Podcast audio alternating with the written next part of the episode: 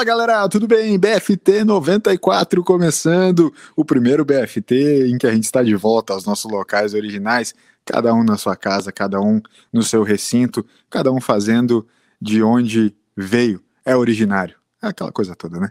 Aquela nossa Jane Session é, no Apocalipse, cada um da sua casinha. Vamos fazendo essa, essa coisinha toda. Depois de um, de um histórico e emocionante Blues do Fim dos Tempos ao vivo, com todo mundo junto.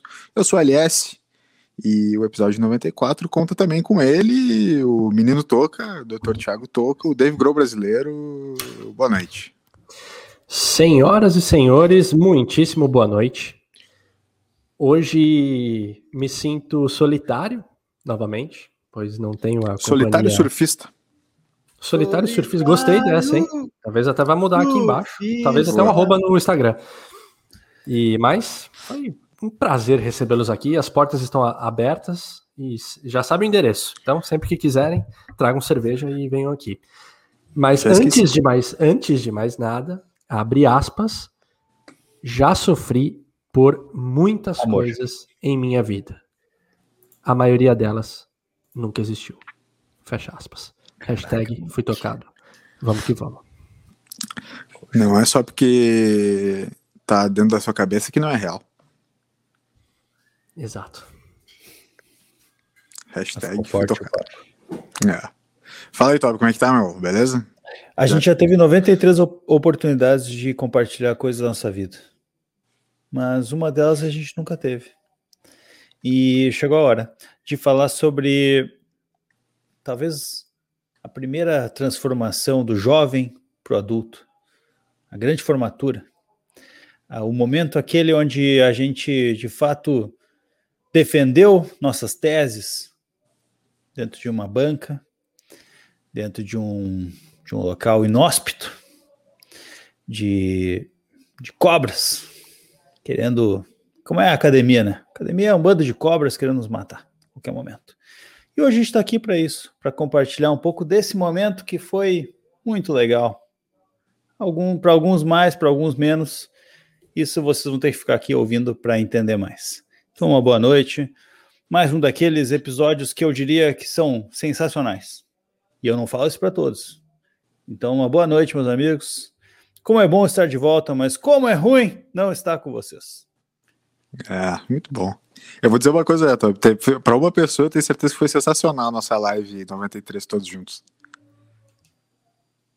Pro cara da vidraçaria.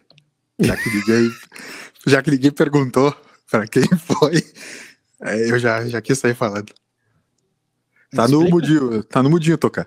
Perdão. Aí, o cara da vidraçaria. Esse, esse deu... gostou, viu? Ah, fez um churrascão pra gurizada.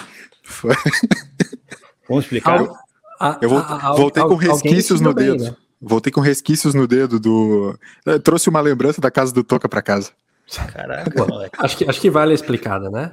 Explica, explica. Vai, É uma história Sim. boa de se contar. É. Sim. O, a, a, gente então combinou a, a, a, visita desses monstros aqui em casa. E aí falamos, então vamos aproveitar que a gente tá junto e vamos gravar, né? E aí, é, a, a, gente tem alguns detalhes para contar, acho que, acho que disso, assim. Pr primeiro eu queria fazer uma pergunta, vocês se sentiram bem aqui? Pô, Mansão Tugtoca é sensacional, cara. Aquela vista fabulosa, churrasqueira de alto gabarito, né? Que é isso, é outro padrão, né? É. Boa. Muito bom. E aí, quando o, o, eles chegaram, é, eu fui, eu fui ajudar na, na a descarregar as coisas do carro e eu pensei, bom, tem as coisas lá que a gente vai a gente vai comer tudo, mas tinha umas malas. Eu pensei, Bom, uh, esse daqui deve, deve ser do carro do LS, deve ser coisa dele. Só que não, a gente tirou tudo e eu reparei que eram equipamentos. Eu pensei, bom, então eu, eu a, a, promete, a noite promete. É, subimos. Tu, tu, não sabia que a gente ia gravar, falando sério? Não, não, sabia que a gente ia ah, gravar. Ah, sabia, eu, não tá, sabia, beleza. eu não sabia do tamanho da aparelhagem. Entendi, entendi. Eu tô, eu, tô, eu tô acostumado com isso daqui, né? Tipo, no tá. caso, vai numa mochilinha aqui, pra mim é tá bem, tranquilo. Bem bosta, né? Esse make. É, exato. Depois de ter gravado com aquele, agora, agora eu senti. E, e aí a gente, beleza, subimos, é, começamos a preparar aqui os comes e o Toby ele começou a agilizar essa parte da, ah, da, da produção. Sempre Não, assim. Ele começou a agilizar. Beleza. Aí a gente começa a dar uma, uma um help.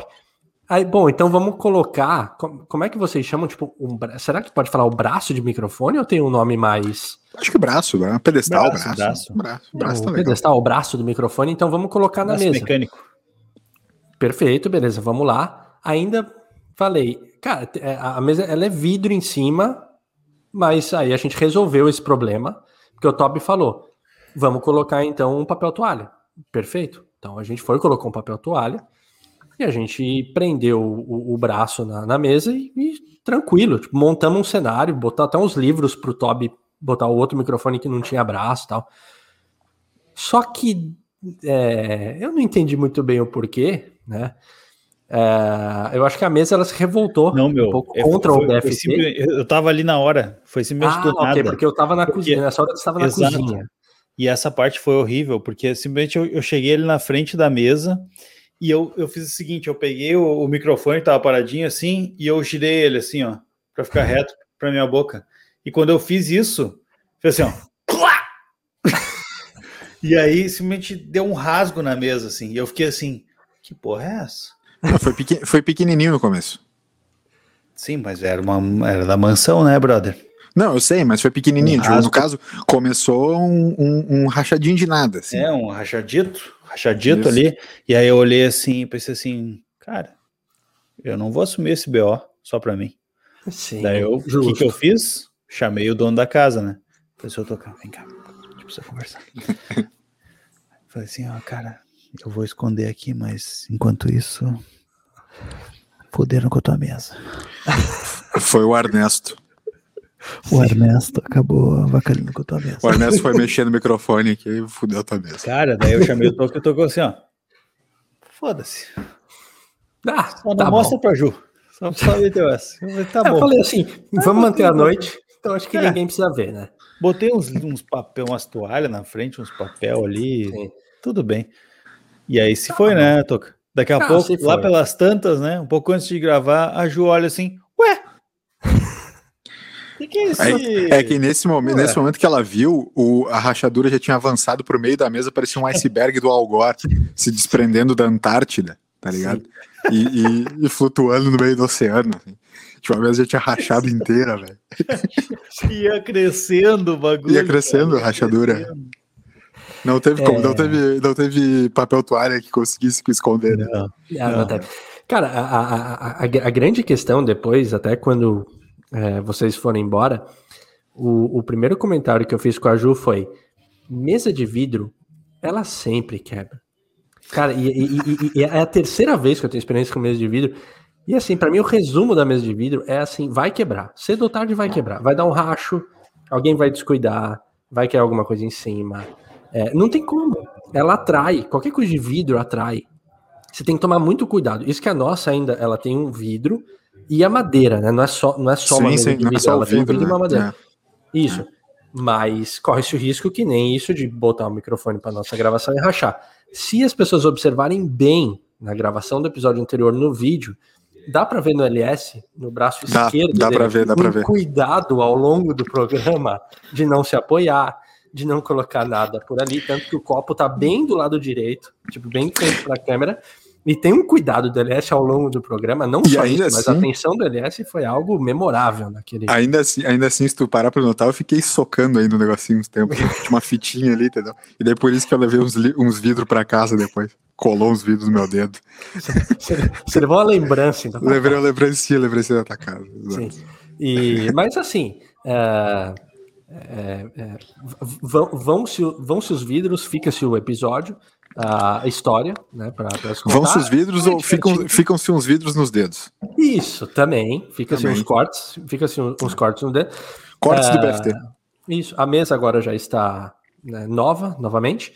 Os nossos bolsos um pouco comendo de dinheiro, mas a alegria, a história para contar é o que importa, né? Nem tanto, o bolso nem, nem sentiu tanto, porque o Pix da galera. o Pix ajudou. Aqui, assim, tudo, ó, tudo, tá tudo que foi arrecadado. Muito tudo que foi arrecadado naquela noite no Pix, né? Que foi uma live que fez muito sucesso, né? Sim. Muita gente participando. A gente, a gente perdeu muito o timing daquela live de não ter pedido o Pix para consertar a mesa, né? Consertar a gente podia o vidro, ter falado né? que tinha quebrado e pra galera. É. Né? Pra ia ajudar, todo mundo ia ajudar. Mas Inclusive, quem tá vendo agora e quiser reembolsar, a gente trabalha com reembolso também, viu? Verdade. Inclusive, tem uma pessoa que tá vendo aqui que, que deveria estar na mansão Tug Token naquela noite, não esteve, né? Infelizmente, Sim. não esteve, perdeu, né? que o quadro da churrasqueira foi tirado e fizemos, né? Deitamos uma costelinha lá, deitamos uma costela, né? Botamos uma costela para dormir na, naquela churrasqueira lá em Toquinho. Eu vou, aí eu vou ter que te corrigir. Botamos não. Você colocou e você, mestre churrasqueiro. Eu nem tanto, que... não, nem tanto. Eu, não, eu, eu, vou, porque tava uma delícia. É, Toby, você saiu satisfeito aquela noite? Cara, eu, eu não lembro de muita coisa, mas sim. é verdade. É, Toby dormiu bastante. Ah. Sabia, sabia Stoker, que a, a viagem pro, pro Toby na volta demorou menos de 5 minutos? Cara, isso é um negócio interessante. Capotou, capotou aqui já. A ida, a ida deu uma hora e meia. Aí é. deu uma hora e meia, porra, papo chato no carro, não tinha assunto, sabe? Sim. Não tava gravando, não tinha por que conversar, né? E aí na volta, enfim, cinco minutinhos, tava em casa. Chegou. Chegou. Cheguei, sossegado. Nem se ligou. Inclusive, Toby, quero te dizer que é, recebi hoje e-mails em Detran. Alguns momentos eu, eu passei acima da velocidade. Puxa vida. É, puxa vida. Ah, cara, Infelizmente. É, acontece, acontece. Mas eu queria te levar rápido para casa, né? Tu parecia estar é. tá precisando dormir. Eu diria que eu, eu, eu me lembrei daquela noite graças ao nosso episódio também. Ele foi um. um ele ajudou a memória a recuperar um Não, pouco. Foi difícil lidar com vocês dois ao vivo. Sim. É, e o produtor Não, Alberto. Né? Isso é engraçado. O, olhando a gravação, o LS, ele estava puto. Não tava, não tava, não, não tava, puto. Tava puto. É, eu tocando violão, cantando, e o LS parado aqui, ó, mantendo o discurso no mesmo tom. Sabe quando o cara, o cara não se abala? O cara tá puto e não se abala, ele fica no mesmo tom aqui, ó. Ele tá cagando completamente pra tu avacalhando com a vida dele. E ele tá ali, não. Eu vou seguir, porque esse pau no cu vai parar uma hora. Eu sigo, eu sigo. E eu não, não parava. Essa que é igual. Eu tava tentando, eu tava tentando entregar o programa, eu tava tentando entregar conteúdo para nossa audiência. Ah, eu tava entregando entretenimento, né? É, não, tava, é, cara, vamos, vamos seguir nessa aqui. Eu vou tentando, né, conduzir aqui, os caras vão fazendo o show deles, né? Eu, eu mentalmente eu tava assim, meu, dá teu show, dá teu show, dá teu show. Uma hora o, uma hora o Toby puxou um Losing My Religion e na minha do cabeça, nada, na nada. minha cabeça, porque eu fiquei com vontade de acompanhar e na minha cabeça pensei, pô, o Toby nem notou os meus sinais, tipo, na hora que eu queria. E aí revendo o vídeo, eu tô assim pro Toby o tempo inteiro, ó. E, o, e, e, o Toby pensou que eu tava puto. Eu achei, e eu tava eu querendo entrar pra cantar. Só que não, não foi nenhum nem outro. Culpa do quê? Aqui, ó. É, ah, busca a vida. Mas então, é, o, o Toca ficou mais introspectivo, né? Ele ficou claramente mais introspectivo, um, um tanto mais lento, eu diria, né? Mas aconteceu, assim, aconteceu. Foi, foi engraçado, foi engraçado foi. E a gente muito ainda bom, fez cara. uma assembleia no final, que eu foi. pensei que não tinha rendido e rendeu muito. Foi, vários minutos. Vários minutos de assembleia. Bom, sim. É. Ah, entregamos um conteúdo de alta qualidade, muito legal, muito bom. Quem não assistiu ainda, vai lá no YouTube, tá bem mais legal no YouTube do que no para ouvir, né? Então para ver está mais legal, uh, porque estamos juntos, estamos uh, no mesmo ambiente, felizes, celebrando e tomando cuidado com os vidros. É, foi uma, uma no final das contas uma das lives mais caras, né? Porque teve multa no, no condomínio também, porque o Toby numa hora começou a cantar. É, a, começou a cantar, tipo, muito alto e o pessoal do condomínio multou, né? Engraçado multou o apartamento porque... 72, né? E, é engraçado porque eu ouvi uh, eu cantando no, no, nas, duas, nas duas plataformas, né? Eu ouvi no, no YouTube, que tava com o, o microfone bom e tal, e eu vi no Instagram. No YouTube não tava muito alto, mas no Instagram tava muito alto. Porque o Instagram, eu acho que o, o, o, celular não filtra muito. E eu fiquei pensando assim, meu, que cagada. Só que quando eu tava com fone, o meu fone tava no mínimo volume, assim, eu não ouvia. Para mim tava de boas. Tanto é que tem, tem, várias coisas engraçadas disso. Eu acho que isso é uma escola, né? A gente gravar junto, a gente percebe que por exemplo, eu tava cantando Losing My Religion, não queria atrapalhar a conversa de vocês, eu queria fazer um background, né? Não Só teve que como, o, né? Pegou muito. O microfone, ele pega muito, cara. E eu ouvindo ali, o meu, como o meu volume estava muito baixo, eu pensei assim, não, eu tô cantando bem baixinho aqui, longe do microfone e tal. Não, Depois na gravação, assim, não tava, não, tava tipo assim, era o principal, era tipo o showman da noite. Ah, Isso é muito engraçado. Te, te, teve um ponto que me chamou muita atenção, que foi assim, a gente gravou a live depois de da gente degustar do, do, churrasco e também da gente molhar a palavra. Talvez a gente molhou bastante a palavra com, com bastante opção que a gente tinha. Encharcou a palavra? A gente, a gente deu uma encharcada na palavra. Só que o LS, a concentração dele nesse episódio era tão impressionante, porque eu e o Toby, é, o, o, o, Toby tá, o Toby tá aqui tal. Tá, o Toby, ele, né, ele zoou tal, e eu achei que eu tinha tá mas eu tava mais sério. Só que o LS, ele tava tão concentrado que uma hora ele falou assim pro Toby, Tobi, fala um pouquinho mais perto do microfone. tipo, uma vez cara, não, meu parceiro. A... É, uma vez não, eu devo ter falado oito vezes. Isso. Além do cara estar tá prestando atenção na, no, no papo rolando, na ancoragem que ele dá, no andamento do episódio, não. Ele é também técnico de som. maestro do BFT. O cara técnico de som, porque ele fala, Toby, um pouquinho mais perto do, um pouquinho mais perto do microfone, por favor. É. Fala tuas merda um pouco mais perto, para não só eu ficar ouvindo aqui, mas todos os ouvintes ficar ouvindo também. Vai, vai, rolar, vai rolar uma camiseta. Vai rolar a camiseta. Ô, querido, fala mais pertinho do microfone, por favor. Que é bem essa frase que eu falo para ele várias vezes. fala mais pertinho. Fala mais pertinho do microfone, por favor. O, lamentável que eu acho que o afegão médio não consegue entender o poder que o artista tem na internet. Me limitou. Eu acho Só que é, todo mundo que assistiu a live consegue entender o chorão agora, né? Sim. todo mundo entende o chorão. Por que, que ele fazia o que ele fazia. Aí, ó. Zequinha mandou aqui já. Resumo desse início. Bem legal o TCC de vocês. É isso aí, 16 minutos falando sobre isso. É isso aí, Zé. É sobre isso, Zeca. Eu ia fazer agora a, a, o gancho, já que vocês estavam falando sobre que tomaram, tom, molharam a palavra bastante no, no episódio do, da mansão Tugtok ali. É o que estamos tomando hoje para acompanhar o episódio de quinta-feira. Eu né, já vou começar mostrando, porque vocês já devem ter visto, né? Tô tomando um vinhozinho orgânico argentino, que por acaso estava com 25% de desconto no Angelone essa semana. Uhum. Então, né? Tomando aqui.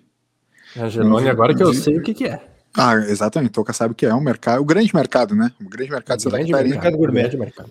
É, é orgânicozinho, 25% de desconto no aplicativo. Eu gostei que quando o LS falou o que, que vocês estão tomando, o Toby achou que já ia puxar a palavra, daí rolou meio que um. Não, eu só, foi eu mostrar só, tipo, e ele já virou a mão. Escolher a cabeça, escolher a cabeça. Isso, isso eu gostei, tá eu gostei da jogada. A Carol acabou de me falar que foi 30% de desconto. Não foi 25%. 30%, 30 de desconto no aplicativo. É, então, então entra lá, no Angelone e coloca é, o nosso é, BFT, BFT 30. BFT 30 para você é. pegar também o desconto no seu. Isso. Exatamente, é só entrar no aplicativo do Angelone, né? Isso. Que está nos apoiando hoje. Está ah, nos apoiando hoje. Eu quero uma aguinha. Faz o, faz o pixinho aqui também. Vamos, vamos daqui então, Alessio. Já Isso, que... o que, que, que, que estamos bebendo aí? Já cansei de coçar a cabeça aqui.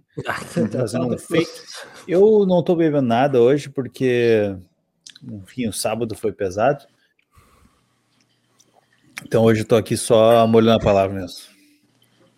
Tá. E o que que é, o que que é isso? Ah, isso aqui é um, é um negocinho. Negocinho. Toma, tomando um suquinho de cevada. Tomando um negocinho. Um negocinho. Tá. Legal. Toca, o que que, que, que estamos bebendo aí? Eu tô, eu tô num copinho de Guinness aqui, só que não é Guinness. Ah, é, é Brahma isso aí. No caso, é uma. Como é que é que vocês usaram esse jogo? Sabe, caraca, de... caraca, o cara sabia que era Brahma. O cara sabia que era Brahma. Meu, eu conheço a espuma da Brahma. conheço a espuma. Você é, vê a, a qualidade, você vê a qualidade, então, né? Quando a, a espuma ela desce. Cara, né? a, espuma da, a espuma da Brahma fica parecendo espuma de limpeza né? É, é espuma é. De, de, de, detergente de pia, assim, que fica não, no copo depois que tu não serve. Não só aparência, não só aparência. mas enfim, o cara sabe que é Brahma só pela espuma de detergente que fica no copo, né? Uhum. Ah, que legal. Ah, que bom. delícia, pessoal. É sensacional. E aí, pessoal, o que vocês estão bebendo? Por exemplo, o Zeca, por exemplo, estava tomando um vinho chinelo, mas muito bom. Poderia ser chileno, mas é chinelo, né? É de uma outra nacionalidade. Né? É bom também, é bom também, diga-se de passagem, tá? Só quero falar pro Zeca que ele não tem desculpa nenhuma de não ter aparecido na mansão Tugitoca, né? Neymar perguntou por ele. Duas quadras da gente. São escolhas, né? Enfim, escolhas de, de, qualquer um. Assim como a escolha do apoiador desse quadro, né? Do que estamos bebendo. Você que tem a sua marca de bebida, você que está querendo mandar alguma coisa para a gente dar uma degustada aqui, enquanto é, é, é, é devolve para a audiência esse conteúdo de alta qualidade, falar o que estamos bebendo e avaliar a sua bebida, assim como a gente acabou de fazer com a bramosidade do Toca mande também sua bebida pra gente, o quadro está aberto a apoiadores, tá certo? E você pode falar com a gente, conversar com a gente diretamente nas nossas redes sociais, no arroba Blues do Fim dos Tempos. Então mande seu feedback ou também diretamente aqui no chat, enquanto a gente grava ao vivo, ou no, nos comentários do, é, dos podcasts, né, do, do, seu agregador de podcast preferido, onde você quiser, ou no podcast arroba Blues do Fim dos Tempos, é, ponto .com, tá? Fala com a gente, vai ser muito legal. Comenta também no YouTube depois nos vídeos que ficam gravados por lá, assim como o, o Crudo eh, comentou, a Lilian comentou, uma galera vem comentando nos nossos vídeos, bastante gente tem o se Billy? inscrito com o Billy também, o Billy, o Kleber, ex-BBB, é, andou comentando por lá também. É, é, pensei, cara, tá, tá muito legal, o engajamento tá muito legal. comentou depois do Bom, é, A gente falou do Tcheco, né? Exatamente, falou do Tcheco. E ele comentou e depois. Ele comentou, achou legal, tá treinando o Cascavel, né, do Paraná. É. Pra gente, né? A gente vai acompanhar também alguns jogos dele. Muito legal. Gente, outra, outra coisa que, que ficou em aberto, e é por isso que a gente até comentou é, sobre o assunto da, do episódio de hoje, é, foi um, uma das coisas que passou praticamente batida, mas não totalmente batida, que o Toca falou pra gente no último episódio. Ele falou o seguinte: do meu trabalho de conclusão de curso, eu falei um pouco sobre isso. Sobre essa questão de construção de identidade, falei sobre gostar de Oasis, né? O meu trabalho de conclusão de curso foi feito pelo Noel Gallagher e tal, aquela coisa toda, e meio que passou batido. Mas a gente vai voltar a debater um pouco sobre isso, vamos falar sobre trabalho de conclusão de curso, que é uma coisa muito legal. Cada um de nós vai, vai expor um pouco o seu trabalho de conclusão de curso, falar um pouco sobre ele, já que a gente fez trabalho de conclusão de curso já tem um tempo, né? Já tem um tempo, passado bastante tempo. A gente quer avaliar um pouco aí sobre essa relação de trabalho de conclusão de curso, são sempre um marco na vida dos universitários, um marco na vida da galera que consegue chegar a esse momento da vida. Então, Toca, por favor, eu quero que tu relembre o que tu comentou na última live sobre o teu trabalho de conclusão de curso. Uh, fala, Toby, por favor. Só para avisar que eu vou estar tá ouvindo vocês, vou pegar um pedaço de janta ali. Ô, cara, por favor, vai lá. Vai lá, claro. Vai. Tá, toca, vai daí. Eu confio. Cara, eu sigo, eu sigo daqui e já te desejo um bom apetite. É, perfeito, LS. É, no, no último episódio, falávamos sobre o nosso trabalho é, de conclusão de curso. No meu caso, ele, eu vou começar por uma curiosidade. Ele não chamava TCC, ele chamava TGI, que era Trabalho de Graduação Interdisciplinar. Oh, pois não. Né? Por quê? É, aí tem que perguntar na minha faculdade. Era só para ser diferentex, mas uh, equivalia a isso. E eu apresentei no quarto ano, a minha faculdade eram cinco anos. Eu apresentei no quarto ano porque o último eu não tinha mais aula uh, nesse estilo de sala de aula, mas era, eram especia, especialidades que a gente escolhia. Uh, e é como se fosse isso no, no, final do curso, ainda que a gente fosse estudante, mas a gente já, já tinha focado em especialidades já. Posso fazer pergunta é, sobre, sobre isso, assim, saindo um pouco Pode. das partes da CC? Esse, esse, último ano que tu escolhia, tu, tu, de fato escolhia, ah, quero, é meio que como se fosse um, na medicina, tu meio que ir para tua especialidade... Porque isso. a medicina é o curso geral, depois tu se especializa, né? Isso, exato. Na, é... No lance da psicologia também tem um esquema parecido com isso, é isso? Então, na minha faculdade, onde eu fiz, tinha, não sei se é geral em todas, mas o meu último ano foi de é, especialidade, e daí tinham 10 áreas, a gente tinha que escolher três. E aí você. Uh, eram grupos menores, eram grupos de supervisão. O último ano eu ia para a faculdade, acho que duas ou três vezes por semana, num curto período, só para participar desses grupos.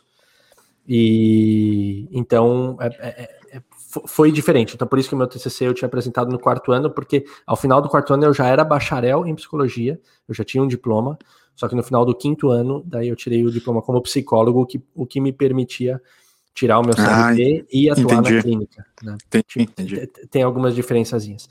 Então, tu, não aí... teve, tu não teve aquela coisa do, cara, entreguei meu TCC, agora é só me formar que em geral, não todo mundo, tem gente que, que, faz antes e tal, mas Sim. em geral todo mundo é aquela coisa assim, TCC é uma das últimas coisas, vai lá, realmente conclui e beleza, agora é só abraçar o canudo. É, exato, não, o meu não, o meu ainda, eu poderia até ter entregue e já ter acabado a faculdade, optado por não fazer especialização, mas aí eu não, não estaria atuando em algumas áreas, alguns campos da psicologia. É, e aí, voltando ao, ao, ao, TCC, então, o meu foi sobre o processo de, de constituição da identidade dos adolescentes. Então, foi focado muito nos adolescentes, e era uma época contextualizando. Primeiro, claro, começou por conta de uma autoanálise minha, de por que, que eu tinha uma fissura em Oasis, por que, que eu gostava tanto da banda, o que, que me fazia é, participar dos grupos tal. E aí eu comecei a entender isso mais como um fenômeno cultural. E eu lembro que na época tava tendo muito. Acho que era High School Music, tipo, tava tendo algumas coisas. E, e tinha uma banda aqui da América do. Da, da América do Sul. Sei lá, tinha, tinha um fenômeno Puxa. meio que. Podia ser. Que tinha muita gente atrás, e daí eu quis acompanhar, é, entender isso. Então, assim, foi muito baseado em adolescente. É, então, primeiro fui entender esse período da, da época da vida, que você não é criança, é uma segunda infância, só que você também não é adulto, é meio que um limbo que você tem ali. Como é que você começa a se desvencilhar da sua família para criar algumas figuras de referência, que no começo você copia, e depois você passa a, a criar sua própria identidade, não copiando mais, mas começando o seu processo de individuação e se reaproximando da sua família também. É, e aí, no meio disso tudo, uma das coisas que eu não falei no, no, episódio passado, que é sobre os ídolos, sobre a importância deles nesse, nesse processo todo que a gente tem, sejam bandas, filmes, atores, autores, enfim, pessoas que a gente, a gente vai se inspirar. É, eu, eu trabalhei muito sobre indústria cultural e sobre o processo de terceirização de educação na sociedade que muitos dos temas que a sociedade abordava eram principalmente na, nas mídias, na televisão, assim.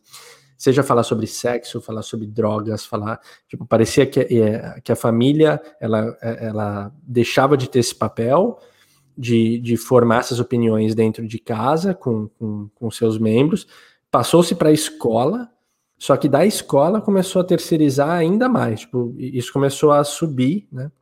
Então foi para a TV, passou a ser um negócio meio da sociedade, e aí com isso tem um enfraquecimento do, do, desse ensino e desses laços que são criados e tudo é terceirizado, e a partir do momento que tudo é terceirizado, mais ou menos ninguém se responsabiliza em cima disso.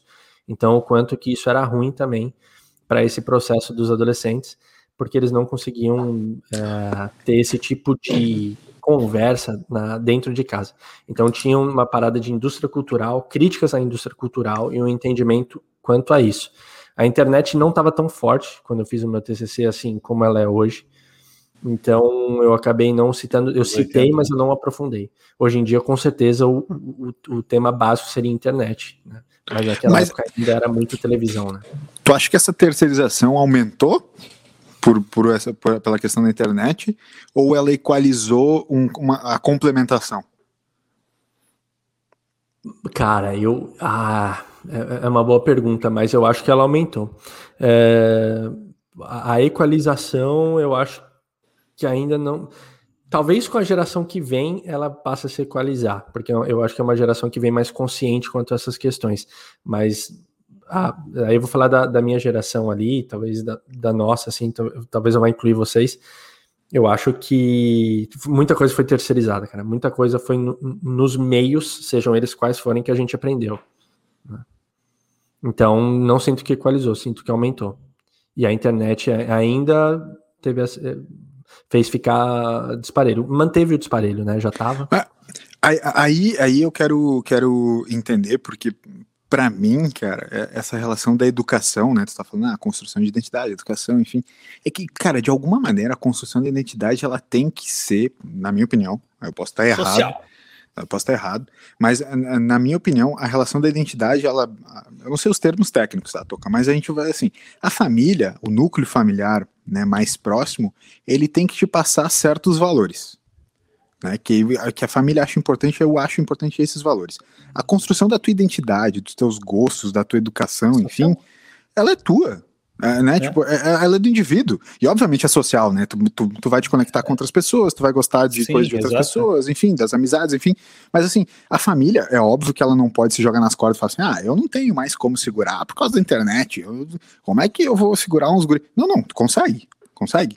Mas digo assim, eu acho que é cada vez maior, tipo assim, não é ficar falando pra criança o que ela tem que ser ou fazer, mas é tipo assim, ó, os valores são esses. Tu precisa ser assim, a gente acredita nisso, a gente acha que é, isso aqui é importante para ti, importante para as outras pessoas, que tu respeite isso, isso, isso. Beleza, são esses valores, os valores da tua família, e a partir daí deixa a pessoa ser uma pessoa, e não uma cópia tua, né? Eu, eu falando entre aspas como pai né, de um filho, sabe? Uhum. Então, cara, de alguma maneira, a, a, a, cada vez mais eu acho que vai rolar essa, entre aspas, terceirização ou no mínimo a equalização de complementação da construção da identidade, sabe? Assim, ó, é, uhum. do, que você falou, concordo total. Tobi, já deixa, já, já te deixo falar, né? Desculpa aí dominar aqui, mas é, do que você fala, perfeito, é isso, LS. Uh, a família, né, os nossos pais, as figuras que a gente tem de, de, pai e mãe, eles vão ser os nossos primeiros agentes socializadores, sejam né, os pais, os nossos irmãos, enfim, quem, quem quer que seja. Só que é, e, assim, a questão de terceirizar, a escola ensinar, a mídia ensinar, a sociedade ensinar, isso ok, perfeito, faz parte da evolução. Somos seres sociáveis, né? Não tem como a gente se fechar na bolha da nossa família ou só reproduzir aquilo. A grande questão é que tem um enfraquecimento disso e, e, e determinadas conversas não estavam sendo feitas dentro de casa, das mais básicas. Tipo, tudo ficava terceirizado. Sim, e era, sim. E era, era esse desequilíbrio. Acho que, acho que aí, talvez Boa. agora eu estou explicando um pouco melhor, mas era sobre Boa. esse desequilíbrio que estava tendo. Quanto a você buscar essas figuras fora e ter as referências fora, perfeito, é isso. Afinal, né, que nem eu falei, somos seres sociáveis, a gente tem que buscar essa identificação com o mundo, mas não pode ter um desequilíbrio com, com, com essas figuras que a gente tem antes, sabe? Sim. Isso que estava é, tendo. É que, de certa forma, né, o, a minha mãe, por exemplo, trabalha em escola e tal, e aí a gente acaba ouvindo, a, a, família em si ela acaba tendo cada vez menos tempo, entre aspas, né, para essa questão da educação, né? Uhum. E ela acaba terceirizando porque ela realmente não tem condições, às vezes nem condições de mentais, né, psicológicas, sei lá, e nem condições físicas de tempo, né? Porque não quer, né? Porque não é prioridade. A gente sabe disso, né? Sim, sim. Né? Quando a prioridade é o trabalho, a prioridade não vai ser o filho. Quando a prioridade é o filho, a prioridade vai ser o cachorro. E aí por aí vai, né? E, enfim, a gente vê que, de fato, as, que, que, acho que talvez faz parte dessa, dessa questão de mudança de gerações, assim, né? Que nessa, nessa geração intermediária que a gente está vivendo, ou que a gente viveu, enfim, o, a família, de certa forma, estava nessa pegada de trabalho, trabalho, trabalho e tal, tem que, né? E aí acaba terceirizando 100% a educação para a escola e tudo mais, para a sociedade. Quando que eu, e aí eu achei bem legal o que tu falou, né? Tu complementou agora, que valores, né? Valores é uma coisa que, é, que é, enfim, a escola, a sociedade não ensina, né? Principalmente a sociedade, né? Tira a escola disso, né? Mas a sociedade não ensina valores, né? É, é a ou, velha história. Ou ensina, do... valor, ou ensina valores difusos, né? Que podem ser vários é, que. Mas, mas não é ensinar, né? É mostrar, né? Mostrar é, que existem. Isso, concordo. Porque, concordo. porque, tipo assim, é aquela velha história do bom senso, né? Bom senso não existe. Por que, que bom Muita senso gente claro defende existe, isso, né? Velho?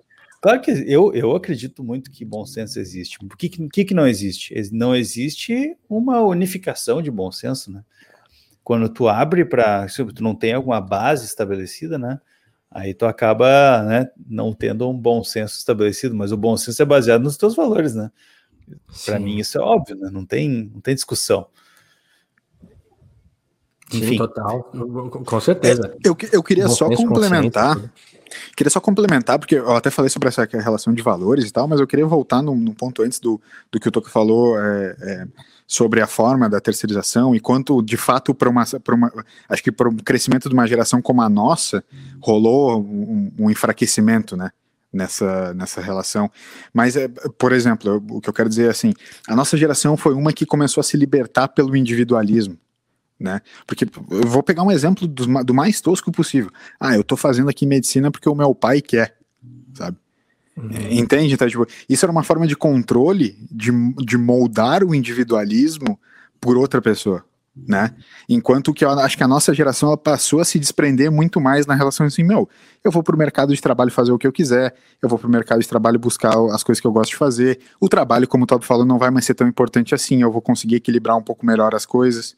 Sabe, eu não preciso mais ir para o escritório todo o tempo, eu posso trabalhar também de casa, da praia, do que for.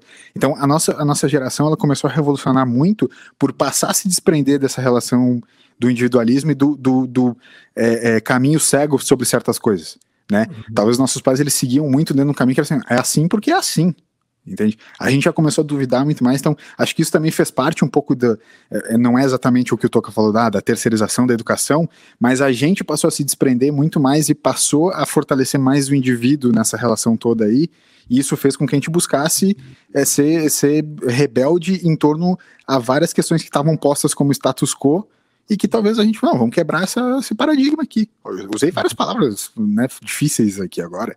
Gostei, é, mandaste muito quo, bem. Né? Teu... Mas a, a, gente passou a quebrar, Nossa. né? E eu digo isso assim como, como uma brincadeira que é, por exemplo, uma, uma coisa do tipo assim, por que, que eu preciso fazer um concurso público para, só usando também um outro exemplo assim, porque para ter é, é, Opa, vamos pegar mais um negocinho ali. Por que eu preciso fazer um concurso aqui para ter estabilidade se eu posso ser um maluco que vai ficar gravando o pinguim na Antártida no, durante oito meses do ano? Isso é isso que vai me fazer feliz sendo um profissional. Tipo, uma coisa que os pais dos anos 70, 80 jamais pensariam para o filho como carreira, né, tipo, eh, ideal. Enfim, Sim. então tem todo esse desprendimento do indivíduo e da construção do indivíduo que eu acho que ela foi importante ao longo desse tempo e que eu acho que tu abordou dentro do teu trabalho, né, Tuca? Sim, exato. É, ba basicamente ele foi muito em cima disso. Primeira infância, segunda infância, que é a, que é a adolescência, é, esse desprendimento que a gente tem com, com, com as nossas primeiras figuras de identificação, para a gente ter isso no mundo, para depois a gente ter um equilíbrio, construir a nossa própria. E aí sim, que daí vão entrar os ídolos, que era o, o, o tema ali do, da, do trabalho. Só que no meio disso tudo entra. É, porque daí você usa as questões é, de psicologia social, no caso, ou que seja sociologia tal, que são esses contrapontos, falar de indústria cultural. É, usei bastante é, um, um, dos livros de, de, de, Freud também, que ele fala sobre as massas e o quanto que a gente uhum. é alienado, né? Enfim. Então. Se tu, se tu parar para pensar, essa indústria cultural, que foi um, um, um, objeto da tua análise, era uma indústria que estava gerando muitos ícones rebeldes, né? Sim. Tipo, se tu para esse rock dos anos 80, esse, esse rock do começo dos anos 90, era tipo totalmente essa galera meio rebeldezinha, assim, né? Babaca do Oasis. Opa, Total não muda? Não. Não. Opa, não, já estava aí. Troca. Mas é, isso que o, que o Zeca falou ali, como pais, nossa cabeça ferve nesses assuntos, cara, com certeza. O Zeca, né? Com, com certeza, com tu como pai, né, Toca? Não, com dois filhos adolescentes, eu fico pensando se. É, pai de planta. é, exato. Pô, é. É assim, Dá para compreender, dá para entender tudo? Não. Tipo, é, é um, uma fase, um momento muito complexo. Acho que a, a maior questão é vai, vai lidando da maneira que dá e sabendo que vai passar, que é um período, sabe? Porque uh, se você aprofundar muito nisso, acho que vai gerar muita frustração e muita coisa desnecessária para se lidar, porque são, é momentâneo a gente sabe que muda, a gente sabe que passa, sabe? Então, dos dois lados, tanto para o adolescente é extremamente complicado, como para os pais. Né?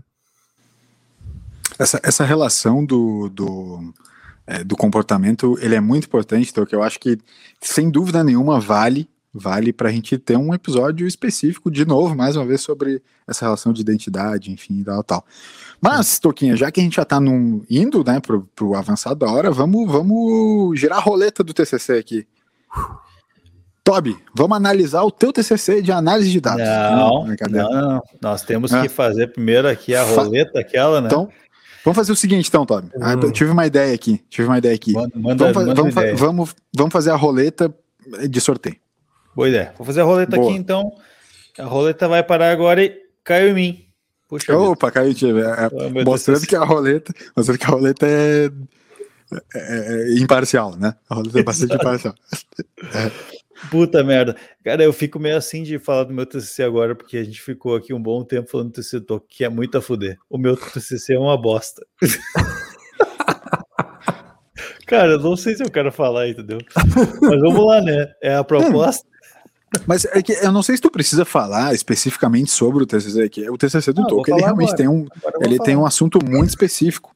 Mas tu pode falar sobre coisas do teu TCC. Fala sobre o teu TCC, sobre o que, o que circulou o teu TCC. Não, o TCC, etc. eu acho que é, que é legal isso, porque que a, o TCC é uma parada que, que ele carrega, o Toca acabou falando mais do assunto, né? Mas o TCC em si, ele carrega muita coisa, né?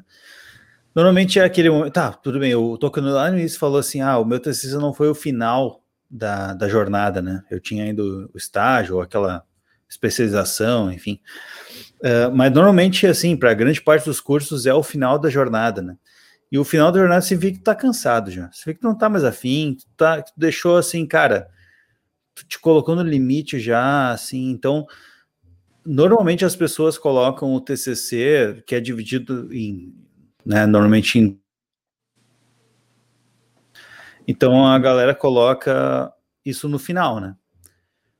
E tenta ao, o mínimo possível ter cadeia ou matérias uh, paralelas ao TCC, né?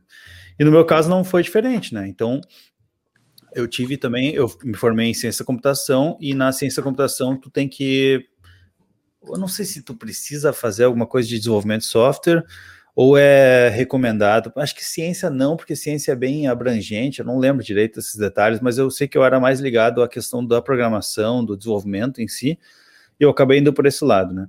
Então, o meu TCC 1, né, a minha primeira matéria de TCC era um projeto de pesquisa e eu achei muito legal, assim, poder pesquisar, porque eu, queria fazer alguma coisa e estava começando naquela época a questão de inteligência artificial, né, de, de inteligência de informação e tudo mais, de fazer o computador pensar para ti. Mas, ao mesmo tempo, era uma coisa que eu não sabia aplicar assim, então eu, eu gostava da ideia, mas eu não sabia muito bem como aplicar. Enfim, eu pesquisei bastante sobre o assunto e tal, e aí passei no, no, na primeira pesquisa, a parte da pesquisa, e fui para a parte do desenvolvimento em si. E aí o que acontece? Eu tenho uma história muito boa do meu TCC, que é o seguinte: eu eu nunca fui uma pessoa assim que um desenvolvedor de software muito ligado àquela última tecnologia que estava no momento, assim, sabe, bombando. Então, assim, a galera hoje, por exemplo, está fazendo TCC de blockchain, de, de várias coisas assim que estão no hype, né? NFT. E eu, NFT, que a gente ainda vai falar sobre isso. Então, a galera tá falando sobre isso, sabe? E eu não era aquele cara que pegava o, o hype da tecnologia e tentava aplicar no, no mundo, sabe? E eu tinha uma coisa comigo que era assim, o TCC não tem que ser algo que tu vai resolver os problemas da humanidade. Muito antes então, pelo contrário. Muito antes pelo contrário, porque às vezes a galera tem essa sensação de que, meu, TCC precisa ser aquele negócio que tu vai mudar a humanidade, tem que ser um, tem que ser quase uma tese de doutorado, sabe? E eu tinha bem claro para mim que não, assim, cara, eu vou resolver, eu, sabe, eu vou pesquisar um assunto e vou aplicar ele, tudo certo. Então, o que que eu fiz? Eu peguei, juntei assim o, o meu conhecimento da época, que era o meu conhecimento de SAP, trabalhava com SAP já, SP é uma empresa, uma empresa alemã que é focada em desenvolvimento de sistemas de gerenciamento de outras empresas, né? Dá para se dizer assim. E a gente, na SAP, a gente tem desde a parte de contratação de pessoas, né? O sistema que, contra, que contrata pessoas, que gerencia toda a questão jurídica de férias, de pagamento de salário, de não sei o quê, para até a compra de materiais, de matéria-prima, produção de, do, do matéria, da matéria final, venda, compra de insumos, sabe tudo, controladoria, financeiro, tudo. É, é, burocracia né? do cão. Exato, é, é voltado para a burocracia. Mas enfim, eu trabalhava na época com, com logística, né? Então trabalhava com nota fiscal, com a parte de uh, empresas pra, de petróleo, de mineração, tudo mais, Vale, Petrobras, aquela galera toda. E era uma coisa que eu pensava assim, não, cara, eu não sei se é assim aí que eu quero aplicar o meu conhecimento, né, o meu estudo e tal. Então eu pensei mais nessa parte de inicial de RH mesmo, assim. Cara, como é que tu faz para contratar pessoas que se que estão de certa forma alinhadas com aquilo que tu, tu pesquisa, né, que tu procura? Então, eu, eu no meu TCC, eu pensei assim, vou desenvolver alguma coisa voltada para o meu mercado. Então, eu fiz voltado para SAP, uh, que fosse um tipo um direcionador, assim, ou um classificador de currículos. Eu até chamei isso, o sistema de classificação de currículos para não sei o que lá. Não lembro o nome exato. Mas era alguma coisa nesse sentido. Então, basicamente, a minha ferramenta lá que eu construí, ela pegava currículos e ela, ela lia os currículos e entendia mais ou menos o que, que aquele, aquela pessoa, quais eram os, os áreas de interesse daquela pessoa. E aí o negócio legal que eu apliquei, que era realmente mais ou menos novo assim na época, que era o tal do machine learning, era que quanto, sei lá, se eu pegava um currículo, ele não tinha ele não tinha muito valor assim de classificação, né? Então eu pegava um currículo, olhava lá, o LS. Ah, o LS é um cara que gosta de vinho e não sei o que, tá? não, não consigo definir quem é o LS, sabe? Quem é a persona LS. Mas quando eu tenho mil LS, mil tocas e mil tobs, eu começo a, a, treinar o meu sistema eu começo a treinar o meu sistema para poder, de fato, entender quem são aqueles perfis e quais são as áreas de, de especialização deles, né? Baseado no, no texto que eles escreveram. Então foi isso, cara. A ideia era muito boa, eu acho assim que era muito boa. Tanto é que, né, passei com louvor no meu TCC. Mas qual é que foi a grande questão, assim? Primeiro, eu não apliquei jamais isso. Então, para mim, já ficou assim, cara, foi um negócio que eu fiz para, tipo assim, só para passar, porque eu não apliquei ele para nada, eu não, sabe, não divulguei, eu não levei adiante, não levei nem para empresa. Quer falar, Tuca? Cara, quero, porque eu tá, quero. Tá fazendo a número um da Brahma só. É, Isso, momento na verdade, porque eu já, eu já, ia te fazer uma pergunta antes, só que você meio que foi respondendo. Você falou que não aplicou, mas o que você fala é, é porque você desmereceu tanto antes o. o, o é, eu achei ele super legal também. Online, como antes agora de comentar também. E, cara, eu achei bem legal a ideia, porque a, a questão da, da aplicação dela. É, e isso você não via como, de repente, é, ah, é, ou seja vender essa ideia, ou trabalhar, ou, ou é alguma é empresa eu pequena. fiz nichado, eu fiz nichado, eu fiz nichado para o programa que a gente utilizava para a empresa, entende? Hum, tá. E aí, tipo assim, a, quando, quando, tu, quando tu te cadastra numa vaga, não sei se é assim agora na SAP, eu não lembro, mas quando te cadastra numa vaga da SAP, tu tem um certo formato de, de de informação que tu precisa passar, e daí tu tem um currículo, enfim, um documento, documento de Word, né? Então, a grande diferencial que eu tinha era conseguir ler o Word. Mas hoje em dia isso não é nada. Sabe? Hoje em dia isso aí é duas linhas de código, tu faz o que eu fiz no meu TCC. O que hum, eu fiz, tá. que eu entendo de diferencial, foi conseguir aplicar para a minha área, que é justamente para essa, voltado para SAP e tal mas eu nunca apliquei. Daí foi um negócio que foi meio perdido, assim. Então, assim, ah, não, não vamos mudar o mundo, né? Foi, comecei falando sobre isso, né? Sim. Mas ao mesmo tempo, assim, talvez eu conseguiria mudar o meu mundo, né? O meu mundo ali de contratações e tudo mais, e eu não, eu não acreditei muito na ideia e tudo mais, enfim. Eu não levei muita gente porque eu realmente não achava que, que poderia agregar muito. E hoje já existem ferramentas que fazem o que eu propus de forma muito mais, uh, com muito mais excelência, né? Mas, enfim, Fiz lá o meu trabalhinho, tava de boa, tava, né, tocando ele. E aí eu acho eu tenho uma história boa desse, desse desenvolvimento que foi o seguinte: como eu fiz voltado para o mundo SAP, eu fiz na linguagem de programação que a SAP utilizava. Só que isso não é uma coisa assim, por exemplo, hoje a galera faz programação de várias linguagens de programação, tu baixa um software no teu computador, tu, tu faz a programação, tu desenvolve tudo, tu gera um programa lá e sai usando, né? A SAP não, a SAP tu tem uma série de regras, tu tem que seguir um, um protocolo, tem uma, um programa específico e tudo mais. Não é bem assim tu instalar isso no teu software, assim. Então, qual é que foi minha cagada? Eu peguei um, a SAP tinha um sistema de um sistema tipo assim, uma, uma versão demo de um sistema que eu poderia usar por três meses. Aí eu fui lá e instalei esse cara, precisei três meses, beleza, eu começo lá, eu, eu entrego em julho, eu começo em abril e tudo bem. Daí em julho tá Frase, Frases antes de morrer. Só que a questão é que eu não sei o que aconteceu, que eu não comecei em abril, eu comecei em janeiro, tá? Porque eu queria, porque assim, todos os jovens que estão fazendo TCC, eles deixam para a última hora. Todos não, mas 90%. E eu pensei assim, eu não vou fazer isso. Eu vou lá e vou fazer o negócio desde o início do ano. Eu comecei a desenvolver a parada em janeiro. Só que eu não me liguei dos três meses. E aí o que aconteceu? Eu desenvolvi o meu sistema, tudo bonitinho, tava, ah, tinha telinha, tinha não sei o que, tinha upload de arquivo, tinha tudo, tudo, quase tudo pronto. E aí era Páscoa de 2017, eu acho, 2016, não lembro, 15. Quando é que foi, aliás? Não lembro mais quando é que a gente se formou. Mas se formou não, não, junto. 2013, a gente se formou 13. em 2013, mas 13, a gente terminou então. o TCC em 12, pô. 12, é, eu não, não lembro. Eu ia falar, não tem como. O meu foi em 2008. Eu ia falar, não tem como ter sido é, 10 não, 17, 17 eu já tava. Não, é nada a ver. É que. Cara, 12, 12. Enfim, 12, então. E aí era numa Páscoa. E eu tava no carro voltando de uma viagem da praia com o meu computador ligado. E de repente eu tava mexendo e o, e o sistema simplesmente falou assim: ó. Acabou o tempo de utilização do sistema. E aí parou de funcionar. Eu falei assim: ok, parou Aí eu vou renovar aqui a assinatura, três meses, não sei o que lá e tal. Ok. E aí chegou, não renovava, não renovava, não conseguia. E eu pensei, tá, beleza, pelo menos eu posso pegar o código que eu desenvolvi, né?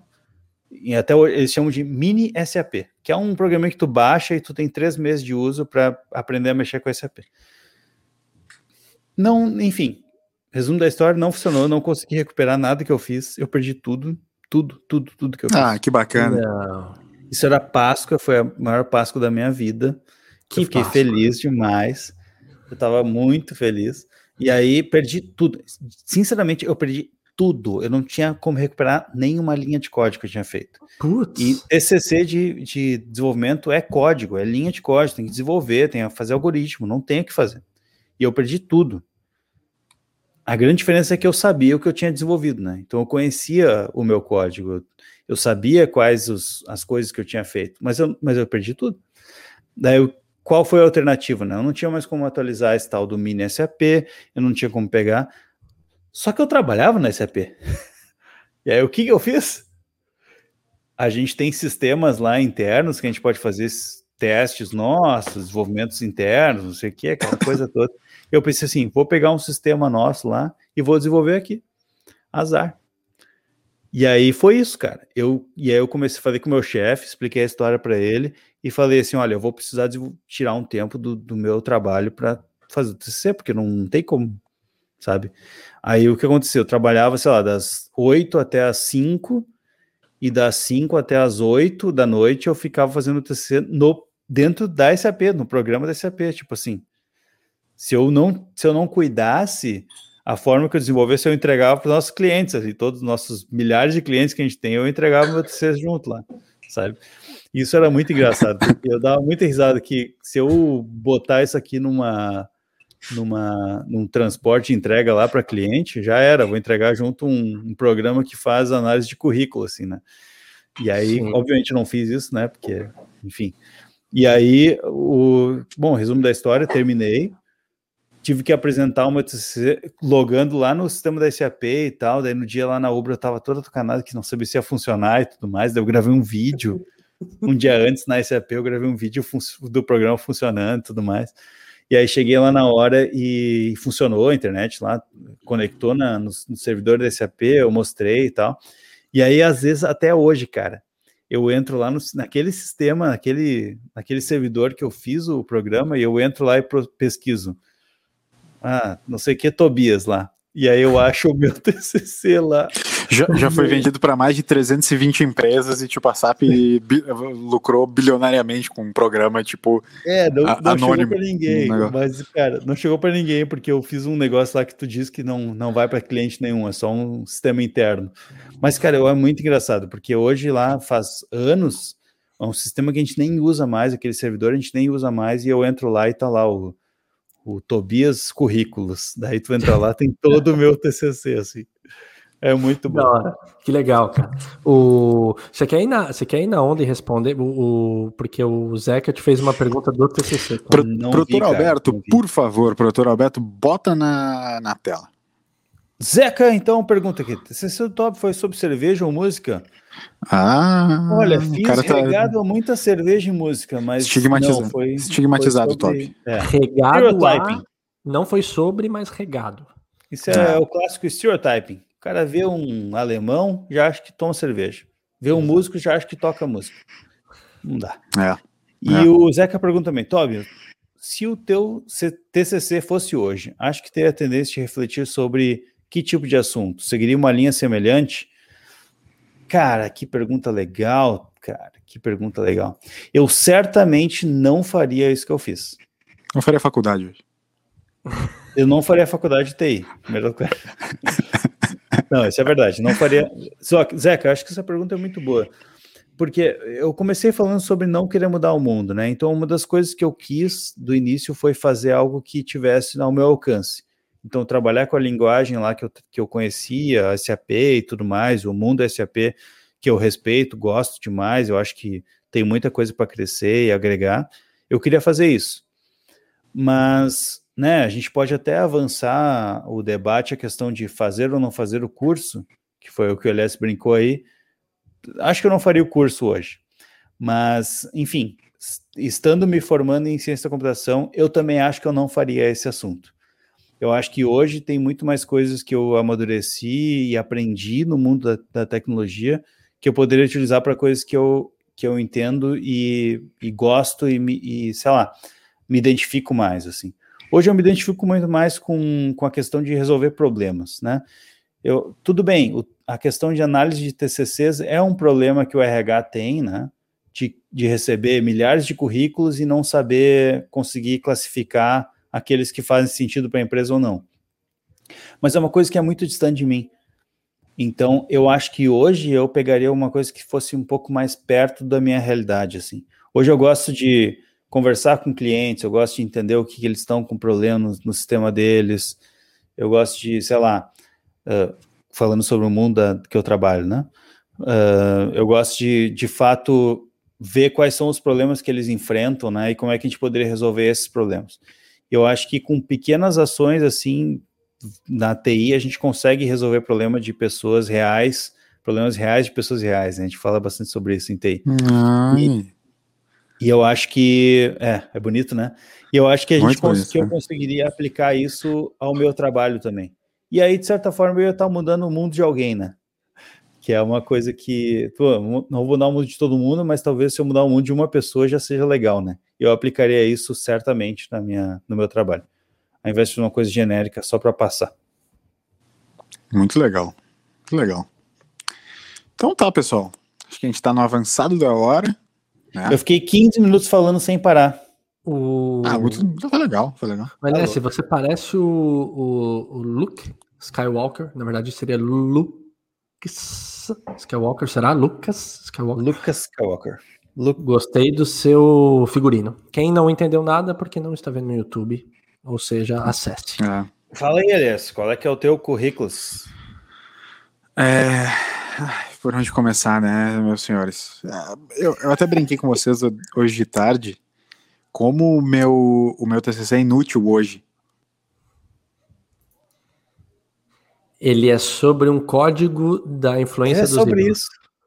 É sobre é isso. Sobre, é sobre isso, é sobre ser é inútil. Sobre, é sobre ser inútil. No mundo globalizado. É, né? Para vocês terem uma noção, assim, o Zeca brincou com o Toby de ah, o TCC do Toby é sobre música ou sobre cerveja. O meu foi sobre cerveja. Veja bem. Mas isso é bom.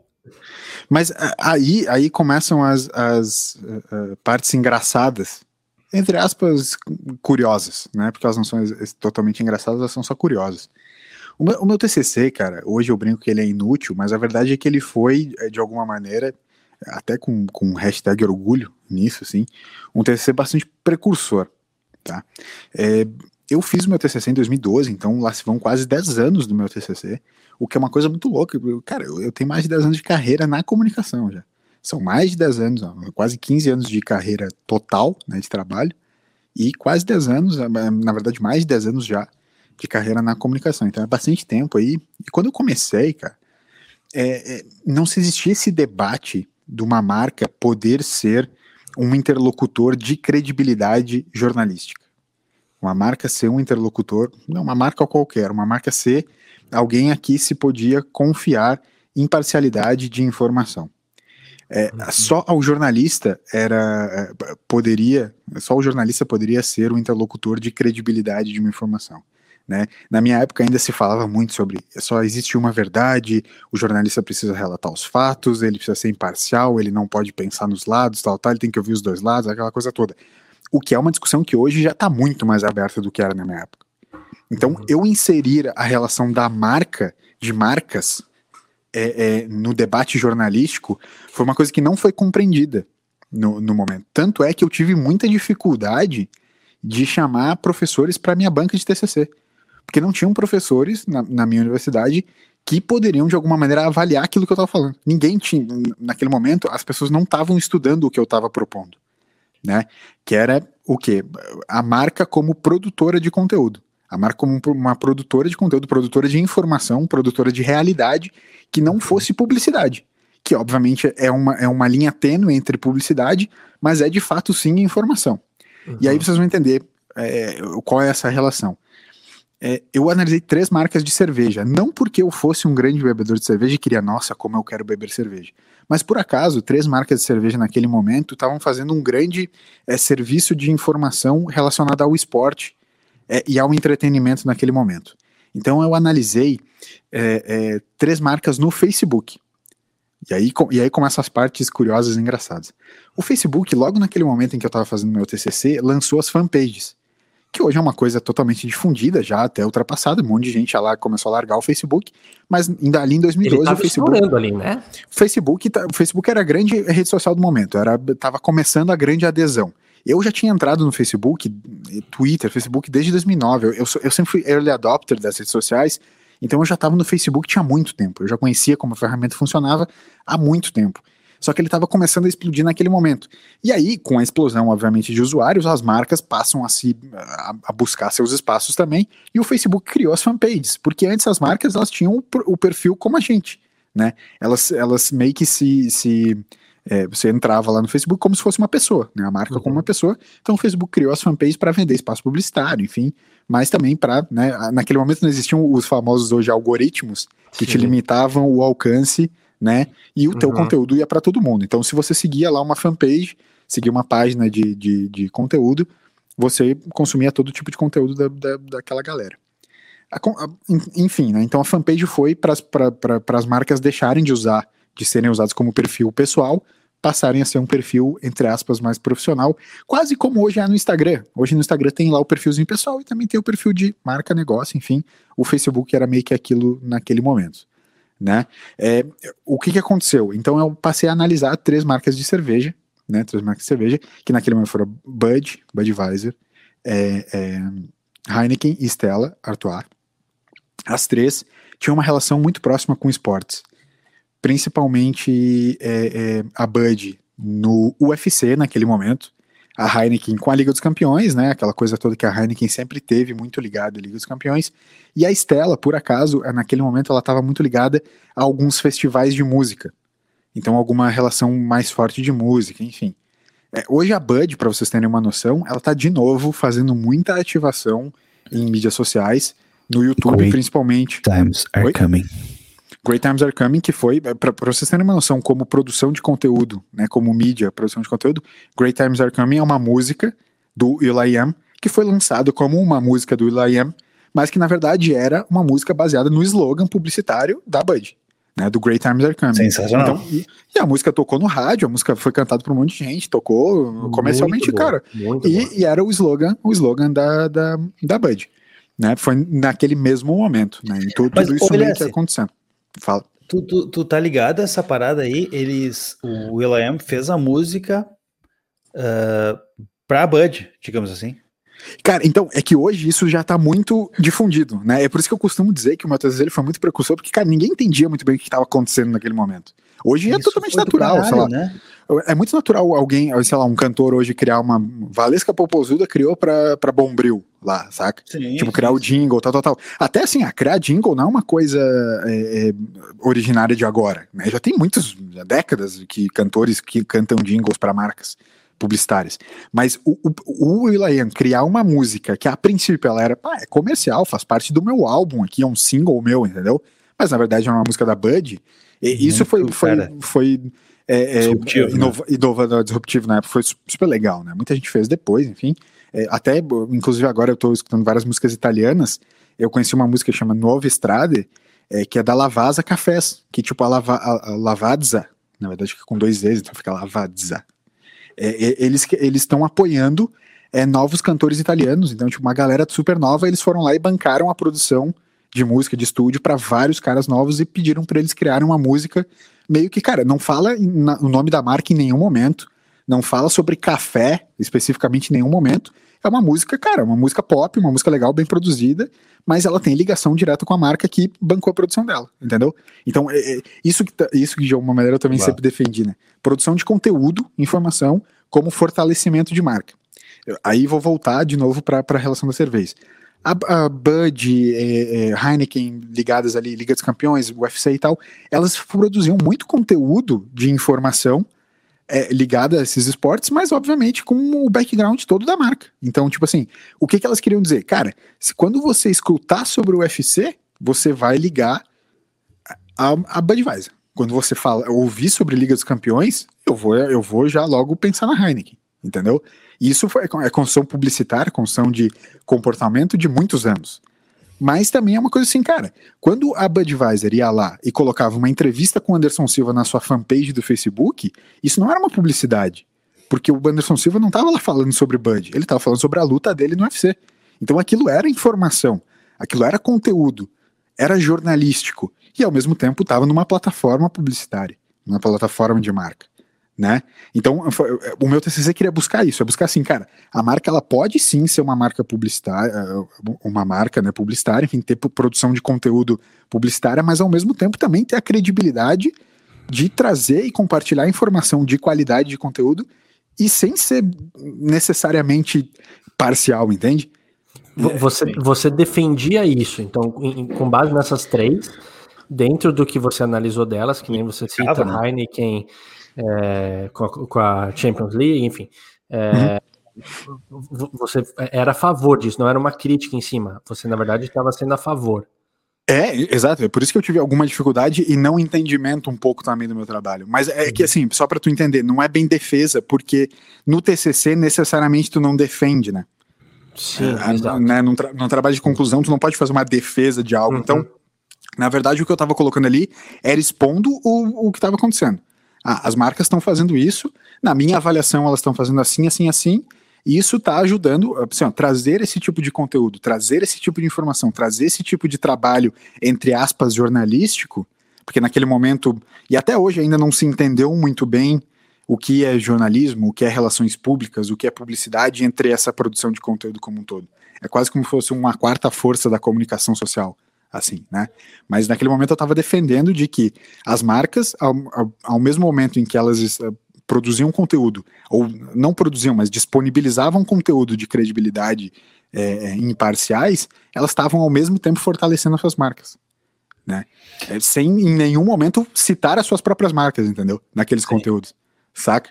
Então, tipo assim, cara, o cara, ia no boteco, o cara ia no boteco ver o UFC, ah, porra, lembrava da Bud. Então tudo é sobre top of mind também, assim, entende? Ah, para ver o UFC aqui, vou tomar uma Budzinha. Ninguém uhum. te pediu para fazer isso, mas é aquela coisa do tipo assim, tu tá o tempo inteiro consumindo aquele conteúdo que isso vai naturalmente te ligar uma coisa a outra. E que foi uma coisa que ao longo da minha carreira, que eu falei desses 10 anos, eu sempre defendi muito.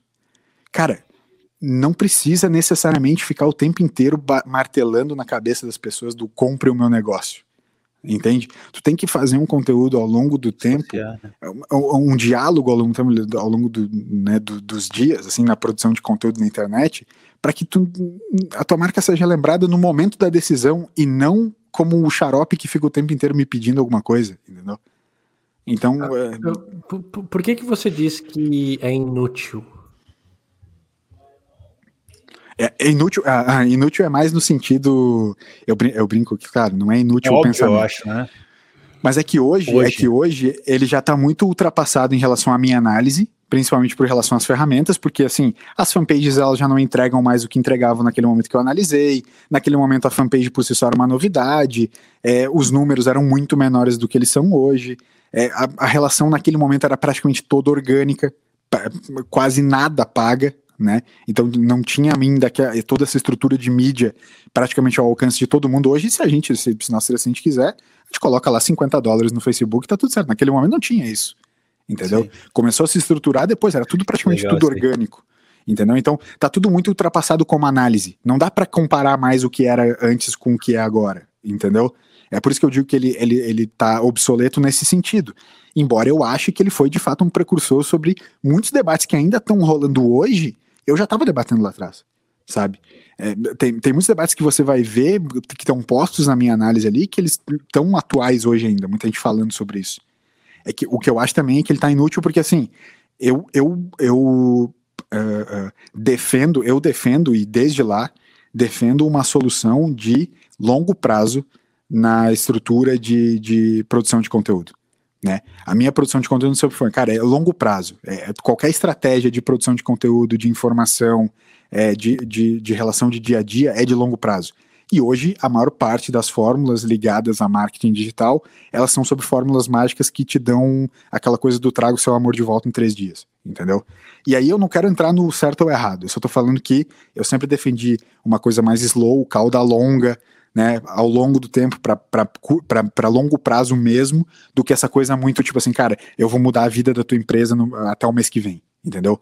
Que o marketing digital hoje te dá muito essa. essa é, é, é, como eu vou dizer assim, é, cara, eu perdi a palavra assim, mas parece que, que é rápido e fácil, uhum. e não é. Uhum. É difícil e custa caro, sabe? A, a televisão, ela, ela, ela era, sempre foi muito cara no Brasil né? Porque ela era a grande mídia de massa brasileira, sempre foi a televisão. E a internet, depois, quando tu fala para uma empresa que ela pode gastar só mil reais por mês, pareceu extremamente barato, se comparado aos 200 mil que ela ia ter que gastar botando na TV, por, sei lá, um exemplo tosco, entende? Então parece barato, mas não é, porque tu não vai impactar do mesmo jeito, não vai impactar do, na mesma qualificação. Para fazer com qualidade uma produção de conteúdo e uma, e uma conexão com as pessoas na, na, na mesma é, interatividade de verdade, como eu gosto de dizer, interação digital de verdade não é barata, é muito cara. É muito cara. Uhum. E pode ser que a mídia seja mais barato, pode ser que pagar pelo espaço seja mais barato. Mas a produção do conteúdo, o quanto tu tem que dedicar o teu tempo, isso eu gosto de falar muito também, investimento não é só dinheiro, investimento é muito suor também para fazer as coisas serem certas. É, é, é, são muito caras, cara. É muito caro fazer e demora muito tempo. Então, para mim, eu sempre fui muito contrário a essa relação de fórmula mágica e é por isso que eu digo que o meu TCC hoje ele é um pouco obsoleto nesse sentido. Não daria para comparar a fazer hoje. Eu acho que ele é uh, fazendo um paralelo com o meu. Eu acho que a gente tem, tem uma coisa em, comum que é a ideia era boa, né? Na uhum. época. E talvez o mundo evoluiu, enfim, as, as ferramentas, tecnologia e tudo mais evoluiu de uma maneira que, se tu aplicar aquilo que a gente colocou, não é bom hoje. Hoje não, hoje não, não funciona não. mais. Mas o conceito é legal, né? E eu tenho uma crítica com o meu, e aí talvez vai muito da gente também ser muito crítico com o que a gente faz, né? E agora conversando com vocês também, eu não acho, né? Eu, eu sempre brinco com vocês quando a gente fala sobre TCC, eu sempre, ah, o meu TCC é inútil, porque realmente hoje, se tu pegar, ele é completamente inútil. Hoje tu faz, como eu falei antes, ó, tu faz em uma linha de código o que eu fiz em mil, sabe? Eu fiz algoritmos que na mão que hoje tu faz em um, enfim, num, numa, numa vírgula. E mas enfim, o conceito estava lá, sabe? O conceito, eu acho que o TCC ele tem essa questão do, de trabalhar conceitos, não necessariamente resolver problemas, né? A gente não está criando teses ali para, tipo assim, tu, tu, comentou isso aí, não, não tem a obrigação de fazer uma tese. Né? Ah, sim. Tem que, não, não tem que talvez explicar alguma coisa, sabe? E a gente, de certa forma, cada um no seu contexto, explicou o seu, o seu, o seu problema ali, né? Então, eu acho, acho que a gente acaba se identificando nesse sentido, assim. É que a gente acabou, claro, falando sobre. Não, não fui se eu. O, se o LS eu. caiu, aí, não fui eu. aí é ele mesmo, eu. né? Porque ele sumiu. É sempre. Toda, ele não sabe Ele não sabe mexer no negócio. Chegou, cara. chegou, com as mãos levantadas. Chegou o tão aguardado momento da live que, eu sou, que eu sou quicado. Sim. Eu acho o... que só pode ser o meu, só pode ser o meu Safari aqui, porque ele realmente fecha do nada. Fecha fica, do nada, fica aí no, no, solo já. Não, acontece, acontece. Eu já, eu já entendi que não é tu que me quica, mas sempre, sempre rola. Né? O, a gente acabou falando, lógico, dos trabalhos em si, mas se a gente fosse falar desse, desse outro lado, sobre a importância do TCC na vida, acho que teriam várias visões e sentimentos, né? Para mim, ele pesou muito. E eu lembro que a maioria dos, dos meus amigos e amigas de sala já sabiam o que iam falar ou querer estudar sobre, e eu não tinha ideia. E isso me desesperava, porque eu pensava, eu sou muito burro. Tipo, a galera já tem total noção. Isso vai definir a carreira deles. Tipo, eles estão com a carreira feita e eu não tenho nada de carreira feita. É, é... E aí, tipo, eu consegui acalmar no sentido de. Eu lembro que na, na terapia. É, calma, é um trabalho, vai ser um aprofundamento de um trabalho que você teve, assim como outros na, que você teve ao longo da faculdade. Só que nessa, eu lembro que eu podia fazer sozinho ou em dupla, o meu. Aí eu optei por fazer sozinho. É, Muito e, melhor. E, e, exato. E foi, tipo, só isso, mas o peso que o TCC pode ter na vida das pessoas é um outro tema, né, para um outro debate, mas ele é super interessante. É que rola uma ilusão de que ele é um divisor de águas, né? Sim. E tipo, ele pode ser, mas cara, em geral ele não é, sabe? Porque em geral, eu assim, eu já estava no mercado de trabalho, né? Então, para mim, isso é uma coisa que eu sempre falo, assim, que é super engraçada e que eu costumo falar que isso é muito rola muito na minha, na minha carreira em vários pontos, que é assim, eu não tive dificuldade nenhuma em fazer o meu TCC. Eu fiz o meu TCC de uma maneira muito rápida e pouquíssimo sofrida. E vou falar, eu dei até pouca atenção pro meu TCC, porque eu já trabalhava, né? Então eu estava fazendo, o Toby lembra, eu estava fazendo meu TCC junto com cinco outras cadeiras, porque como eu tinha bolsa, eu queria terminar o mais rápido possível e eu hum. tinha que fazer aquelas cadeiras, né, o, último, o mais rápido possível. Então, cara, vou matar logo isso aqui, tem bolsa, então matar logo essa faculdade para largar para poder trabalhar e tal, sem, sem muita amarra. Então eu já trabalhava, então eu trabalhava o dia inteiro, né? Trabalhava em Porto Alegre, então eu saía de São Leopoldo todo dia cedo de manhã e para Porto Alegre, trabalhava o dia todo, todo dia de noite tinha que voltar para aula em Canoas. Então eram três cidades diferentes no mesmo dia, saca? Fazendo TCC. Então, cara, eu não tinha como dar atenção pro meu TCC e ao mesmo tempo, cara, eu fui fazendo o que eu já sabia. Então, muito do, do, do que eu escrevi lá no meu TCC, eu fiz só a burocracia de conexões de ABNT porque o resto foi tudo assim, meu, saí escrevendo o que eu achava e depois fui tentando achar coisas que dentro das normas do que tem que ser combinavam com o que eu tinha escrito, entendeu? Sim. Então, tipo, é. o meu, meu, às vezes foi muito fácil, assim, eu, entre aspas, eu, eu, né, nesse sentido. Eu não tive tanto terror em cima do, do, do, do, TCC, consegui me organizar bem. Eu tive um ponto que o meu ele ia ser o primeiro semestre é, é, estudo científico, o segundo ia ser pesquisa de campo. É, só que por conta de eu também estar trabalhando, não consegui ir para pesquisa de campo. Eu lembro que eu perdi ponto por causa disso, porque era o objetivo inicial. Aí a minha super, a supervisora falou: você vai perder ponto por causa disso. Eu falei: bom, paciência, tudo bem. É, acabou não sendo um, um ramo da, da minha, do meu lado profissional que eu fui, Tipo, foi só simplesmente aquilo lá. Claro que você pode usar isso hoje em dia, se a gente fala de indústria cultural, idealizações, ídolos, processo de construção de identidade, mas não especificamente naquilo, assim. Então, uhum. foi muito legal estudar, já era um baita no debate, mas não decidiu minha carreira de maneira nenhuma, sabe? É, é muito louco isso aí. É, o, o produtor, o produtor Alberto, se puder botar, eu, eu vi que tinha uma pergunta para mim antes de eu cair ali. Aí, ó, pois não. LS, o Zeca perguntou, LS, quais seriam as três marcas de cerveja que teriam o privilégio de entrar no estúdio, no estúdio seu hoje? Então, é, é uma coisa que é engraçado, porque hoje, cara, tem, tem muitas, né? Muitas, muitas, muitas marcas nas suas redes sociais. Se vocês quiserem depois até falar das três de vocês, eu acho, vou achar legal. Mas, é, assim, para vocês terem uma noção, a Bud hoje está fazendo um trabalho muito legal, um trabalho muito legal que eu acho até que inclusive segue aquela ideia que eu falei sobre um, entre aspas, jornalismo de marca, que é a Bud tem apoiado o canal da NBA Brasil. Então o que, que eles estão fazendo? É a Bud que patrocina o canal e bota jogos ao vivo. Então, claro, beleza, tem um monte de citação para marca, aquela coisa toda, enfim, né, tipo Bud, mas é um jogo sendo passado ao vivo. Então é um produto jornalístico sendo passado ao vivo. Entendeu? Num canal que a princípio é, é da NBA Brasil, não é da Bud. entende? Mas o jogo está sendo é, é, é patrocinado, está sendo é, disponibilizado pela Bud. Então eles continuam, de alguma maneira, como marca de cerveja, continuam trazendo esses conteúdos de informação jornalístico, jornalísticos é, é, na, nas suas estratégias de comunicação. Né? É, eu sei que a Brahma tem, por exemplo, assim, a Brahma que o, que o Toca trouxe aqui, tem apoiado uma série de, de influenciadores. Né? Tipo assim, pô, o cara vai lá, faz um churrasquinho, no, entrevistando um cara na casa dele, pô, ele bota a Brahma pra galera beber. É a Brahma que tá apoiando aquele conteúdo ali. É um conteúdo que o cara não vai ficar ali falando, ah, como o Brahma é gostoso. Não, os caras estão só tomando uma Brahma enquanto fazem um churrasco e é entrevistado. É, a entrevista é um produto jornalístico. Entendeu? É um conteúdo jornalístico.